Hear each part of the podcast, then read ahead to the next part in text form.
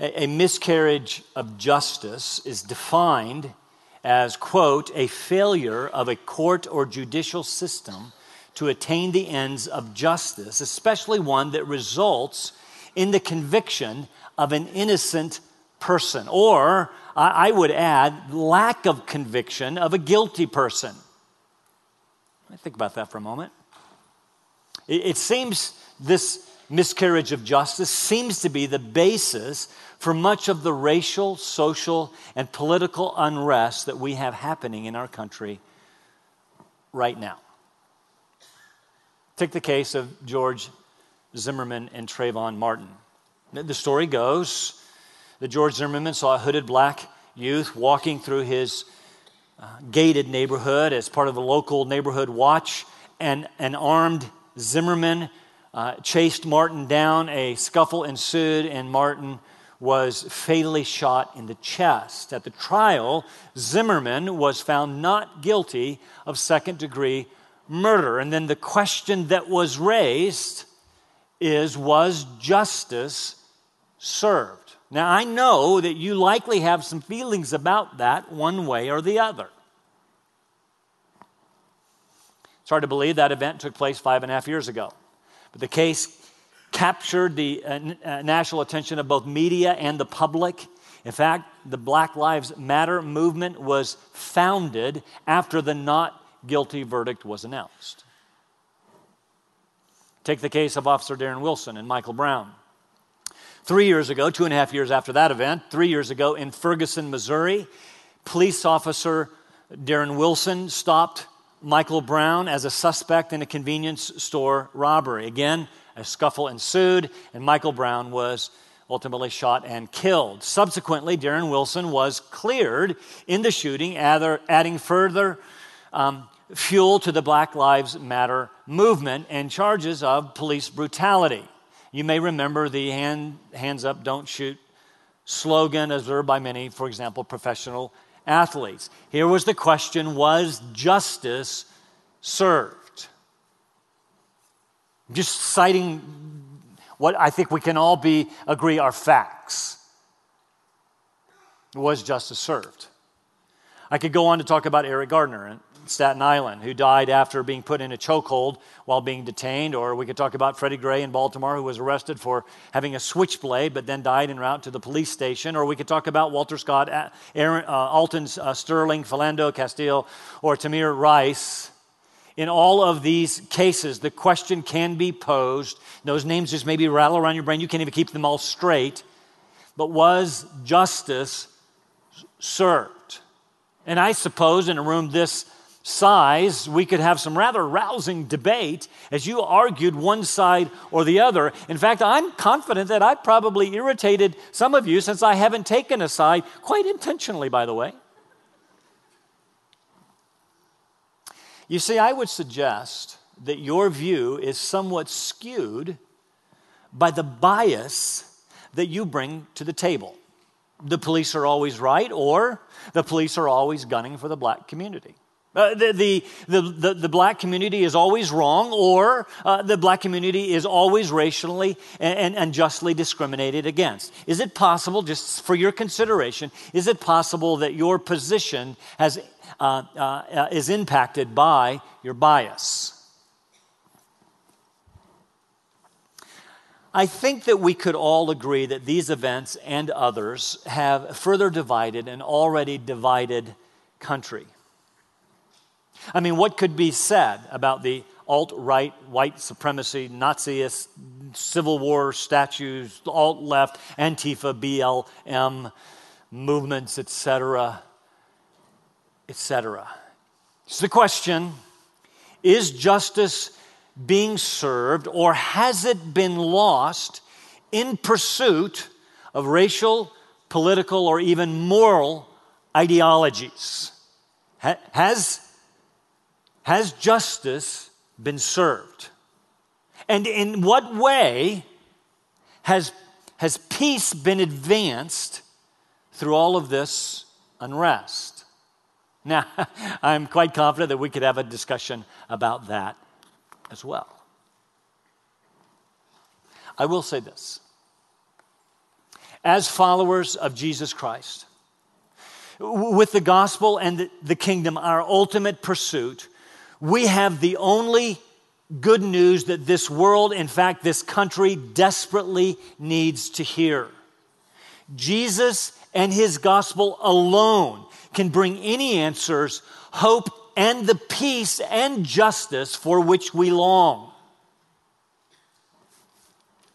And know this regardless of what side of the coin you fall on, Jesus brought peace through what was undoubtedly the most egregious miscarriage of justice ever.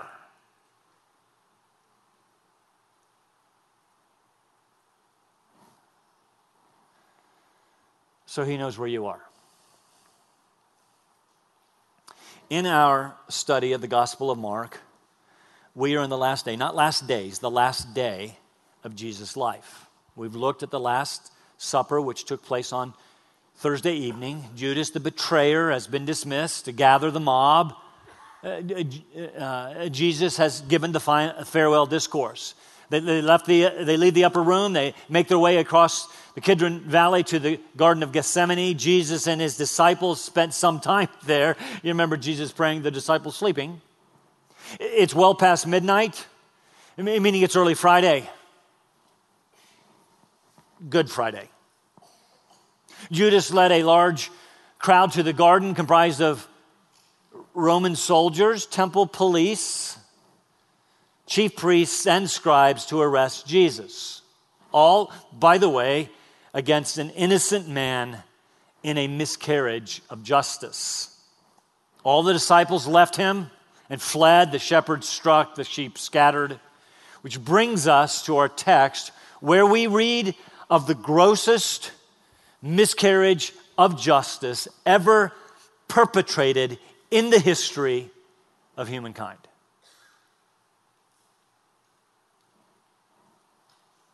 Chapter 14, verse 53.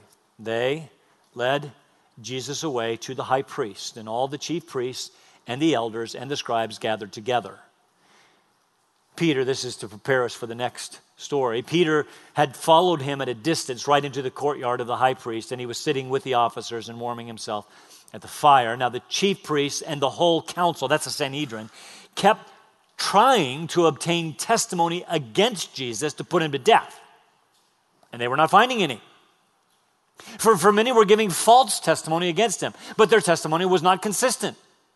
Some stood up and began to give false testimony against him, saying, we heard him say, I will destroy this temple made with hands, and in three days I will build another made without hands. That's interesting. That's the only place in the four Gospels that that wording appears.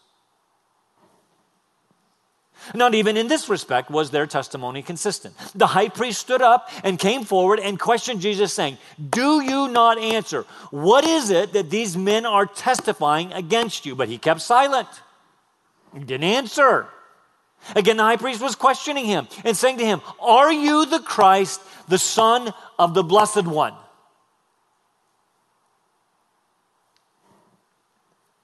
And Jesus said, I am. And you shall see the Son of Man sitting at the right hand of power and coming with the clouds of heaven. Tearing his clothes, the high priest said, What f- further uh, need do we have of witnesses? You have heard the blasphemy. Was it? Could have been. You've heard the blasphemy. How does it seem to you? And they all condemned him to be deserving of death. Why?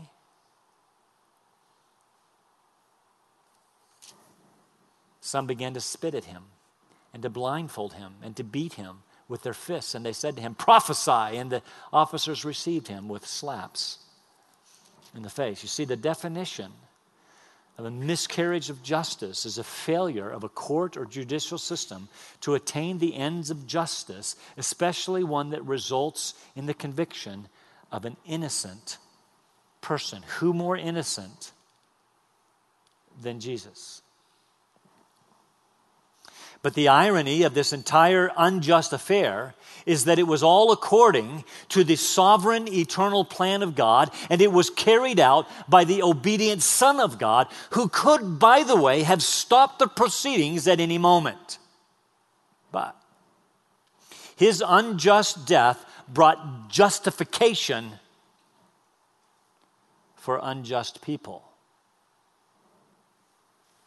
a declaration of righteousness for those who believe. Peter actually says it this way For Christ died for sins once for all, the just for the unjust, to bring us to God. The fact is, Jesus had done nothing wrong. Oh, he'd healed the sick, fed the hungry, driven out demons, taught with divine authority, but there were no charges that, that, that, could be brought against him, at least those, any that would stick. Any charges, any proceedings would have to be illegal, a gross miscarriage of justice to find him guilty. It would be, have to be shady, underhanded, which is exactly what happened. You see, not only is there, were there no uh, uh, uh, legal charges to be leveled, he had in fact never done anything wrong, even remotely. Scriptures declare his innocence 1 peter chapter 2 when you do what is right and suffer for it patiently endure it this finds favor with god for here's why you have been called for this purpose you know this suffering even when you do right since Jesus also suffered for you, leaving an example for you to follow in his steps, who committed no sin, nor was any deceit found in his mouth. Not only did he do it, he didn't even say anything wrong. While being reviled, he did not revile in return. While suffering, he uttered no threats, kept entrusting himself to him who judges righteously, or the word could be translated justly. we have a God who will justly make all things right, but it comes at the cost of the unjust, unjust death of his son.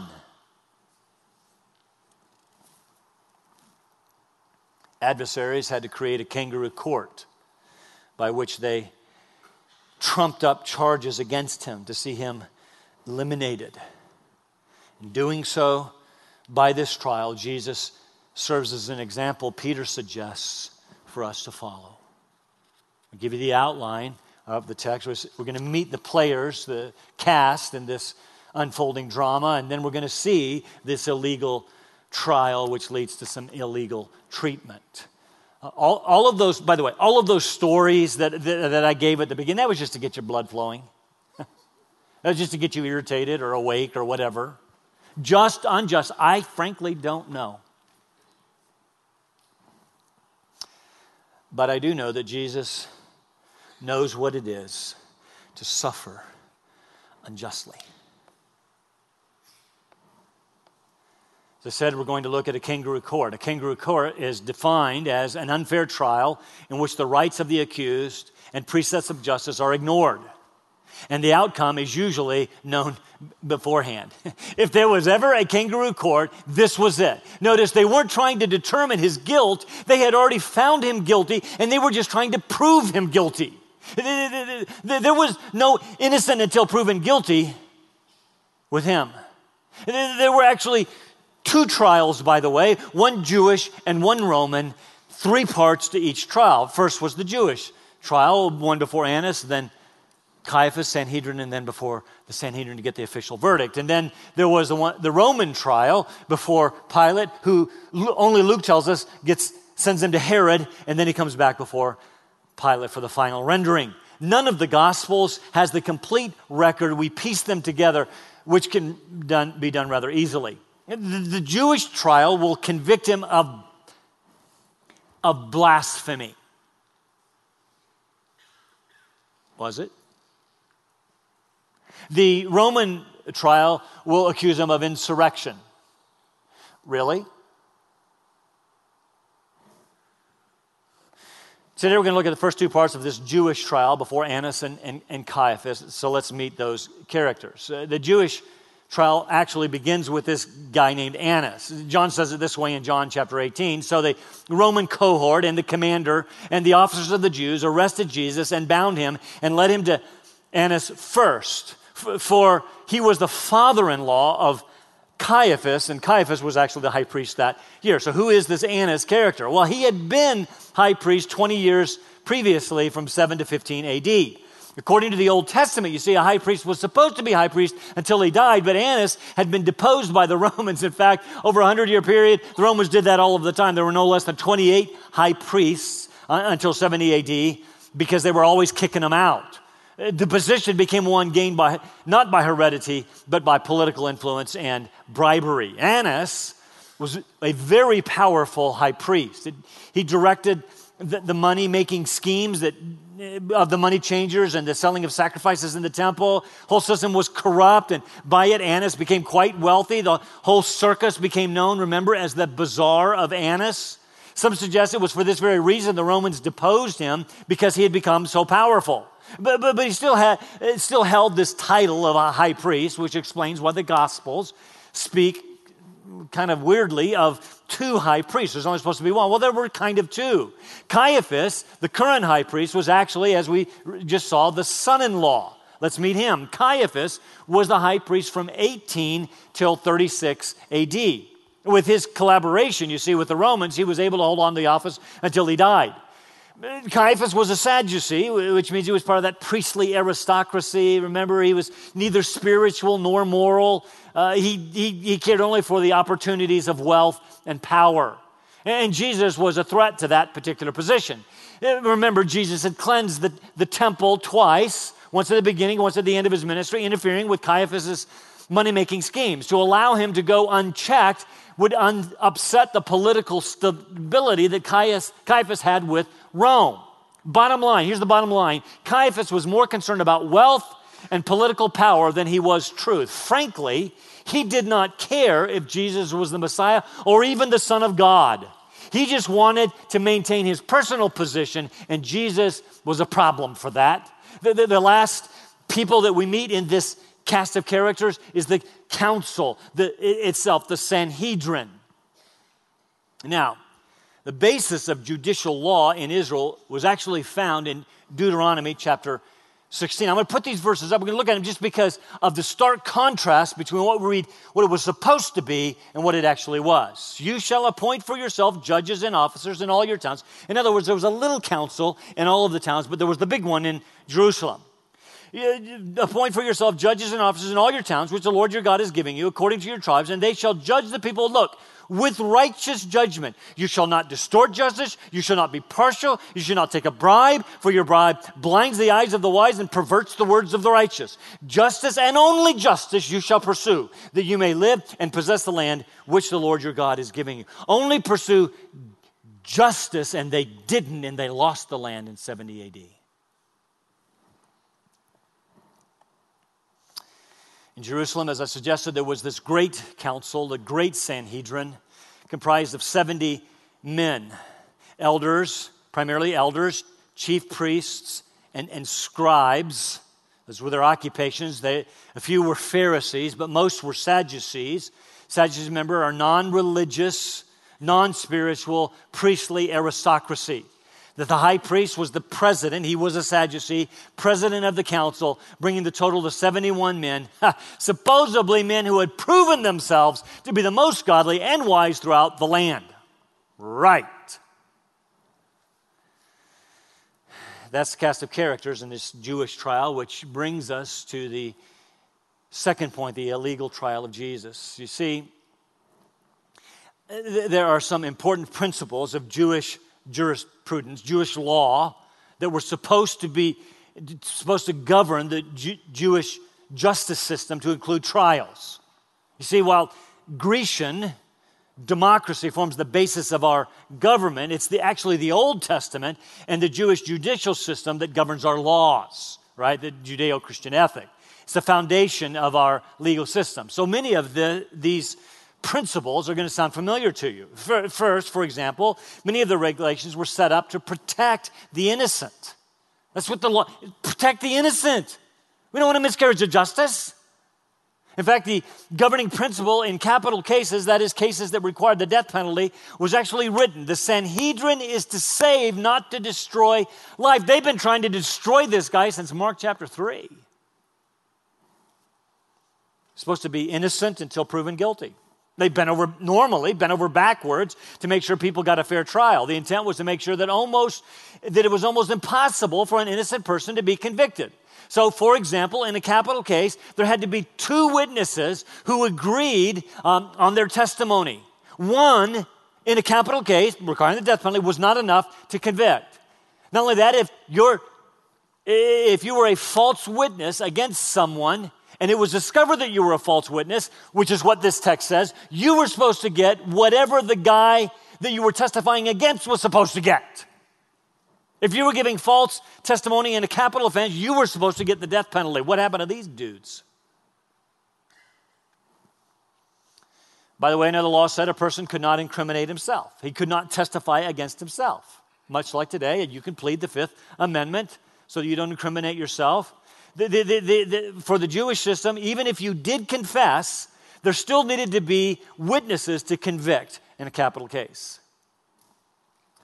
There was more, the Mishnah, which was actually written sometime later, but it was generally agreed that these uh, principles were already in place at Jesus' time. The Mishnah said that the capital cases could not, listen, could not be conducted at night. Right. They had to be conducted during the day under public scrutiny to prevent shady legal proceedings. They had to be conducted in the temple precincts over a period of two days. In other words, you, you couldn't convict someone of a capital offense in one day.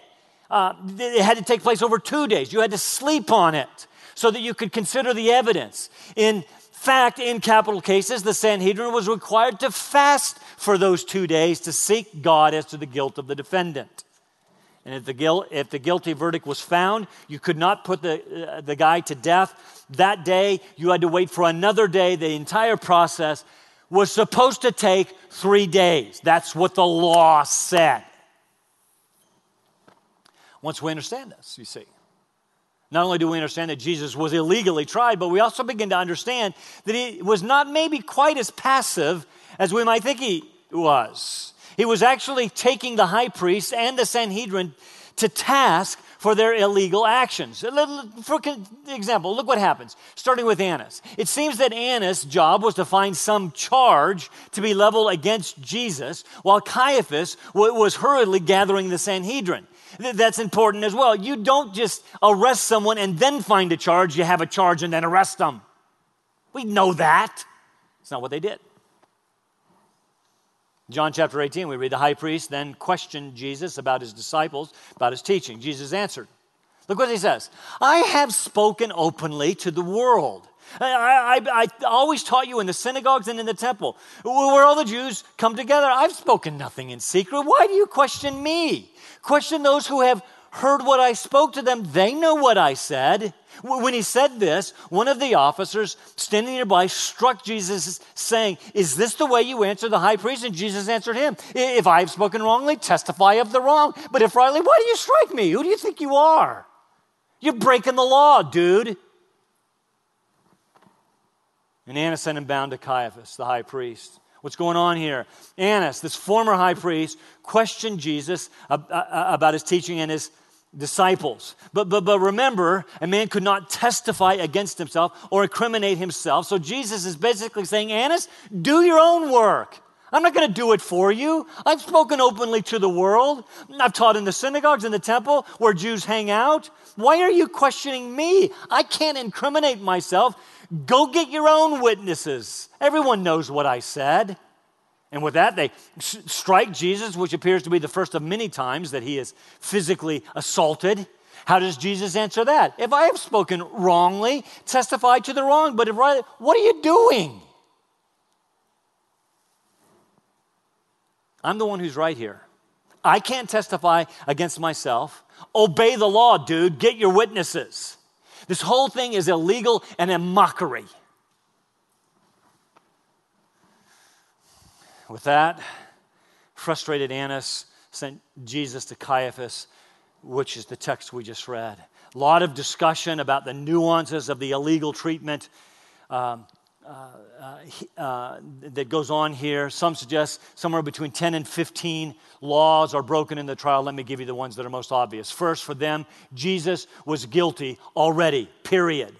They, they, they, they, were not, they were not looking for innocence, which they could have found. They were looking for guilt, which, by the way, they could not find. That's illegal. You can't arrest someone, come up with some specific charge. Let's see what we can drum. You can't do that. Illegal.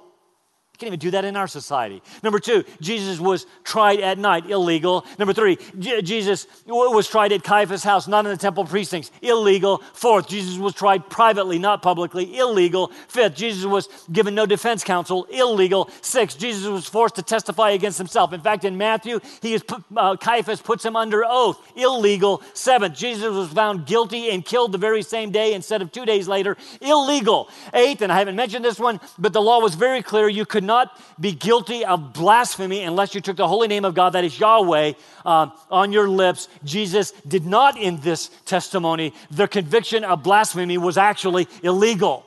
And by the way, wrong. The fact of the matter is, Jesus, the innocent, perfect Son of God, was maligned and mistreated from the get go. It's the only way that they could possibly find a guilty verdict, even if fabricated.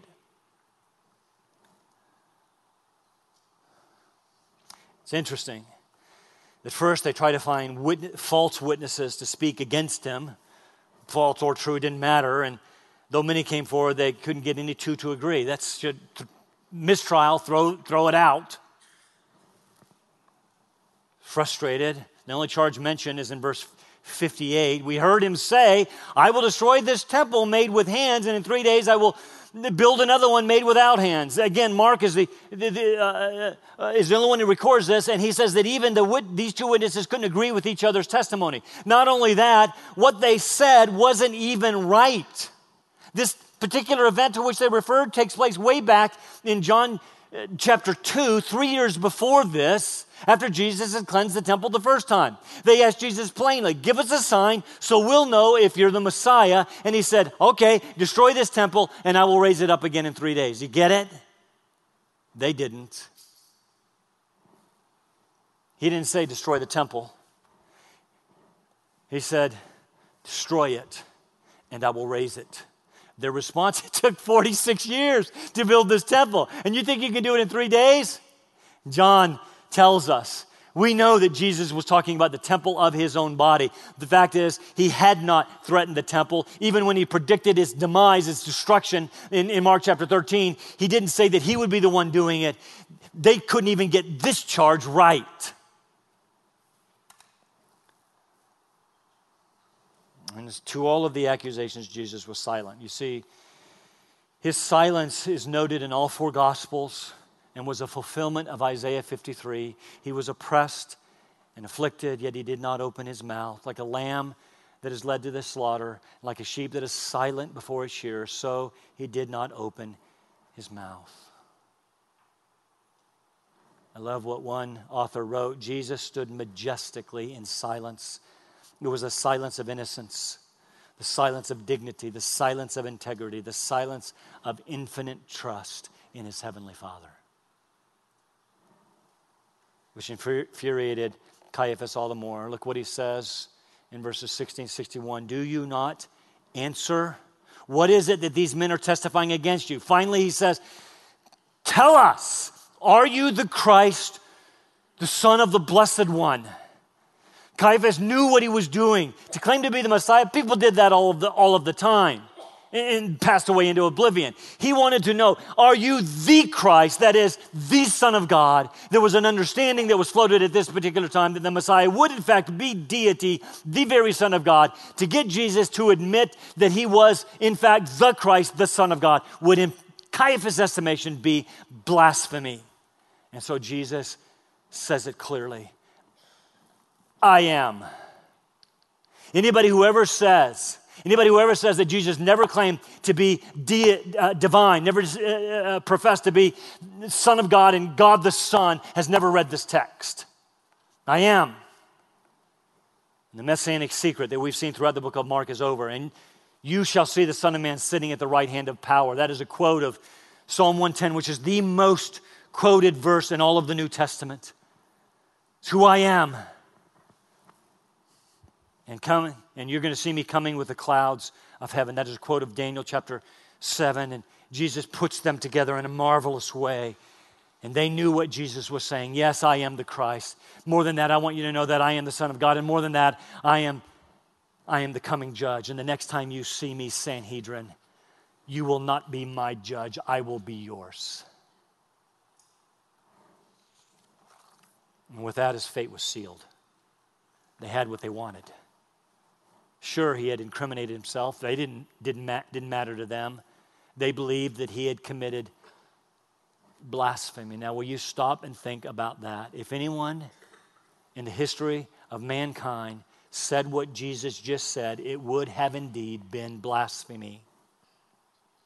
But it was not for Jesus because it was true. All they had to do was examine the evidence, conduct a real trial, all the prophecies fulfilled, all of the miracles he performed. But this group was not interested in truth. They were interested in conviction, condemnation, and crucifixion. They were not interested in justice. They were not interested in saving life as they were told to do. They were only interested in destroying it. And ironically, by destroying his, they made life eternal possible for everyone else. Leads to our last point, conclusion very quickly the illegal treatment of Jesus, verse 65. Evil treatment began. It's here where Jesus begins suffering unjustly for the unjust. They spit in his face, the most vile, offensive insult to a Jew. They slapped him. Mark says they blindfolded him and said, mocked him, saying, prophesy. Luke helps us understand what that means. Tell us which one hit you, blindfolded Christ. Can I suggest that there are several, at least three ironies in this text today? Consider first the false witnesses said that Jesus would destroy one temple made by hands and build another not made with hands. While they were lying, there was a sense in which what they said was true. The temple would be destroyed, and the temple of his body would be raised in three days. And further, Jesus has been building another temple with living stones, not made with hands. Second, they accused him of blasphemy, and it, it was that charge that led to a guilty verdict. But the charge was actually true. He was the Christ. He was the perfect Son of God. And, and, thereby, he was undeserving of death. And yet, his death again meant life for millions. Irony. And finally, when they blindfolded him and said, prophesy, they missed the fact that he already had. Back in chapter 10, he said, Behold, we're going to Jerusalem Son of Man will be delivered to the chief priests and the scribes. They will condemn him to death, hand him over to the Gentiles. They will mock him and spit on him, scourge him and kill him. And three days later, he will rise again. You see, he had already prophesied this very event, event and it came to pass just like he said. Irony. When we look at the facts of this case, this trial, there can be no confusion. Jesus was a subject of the grossest miscarriage of justice in history, but his death meant our life. And so, actually, we remember, in a sense, we celebrate this act of injustice through this memorial that we call communion. I want you to remember in, in a world in which we live, where justice is seldom sought, uh, excuse me, is sometimes sought but seldom served, that, that Jesus met all of the demands of divine justice for us, beginning with this kangaroo court. He, the just, died that we, the unjust, might live. That is irony. I ask the men who are going to distribute the elements to go ahead and make their way to the front. We are going to observe um, communion. The worship team can go ahead and make their way to the stage. We are going to observe communion together um, today. And, and by this event, which Jesus gave on that same night, we remember his unjust treatment and, in a sense, celebrate. That's crazy.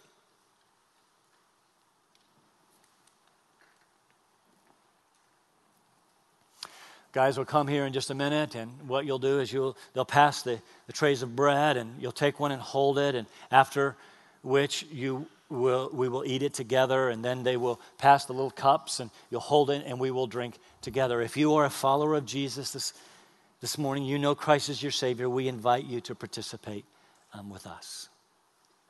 Father, we thank you for what your Son has done for us.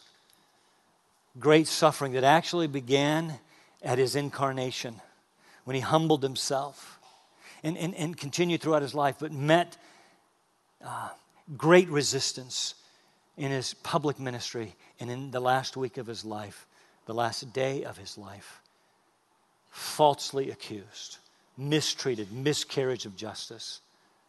And it is that that we remember today because his unjust death met our eternal life. In Christ's name, amen.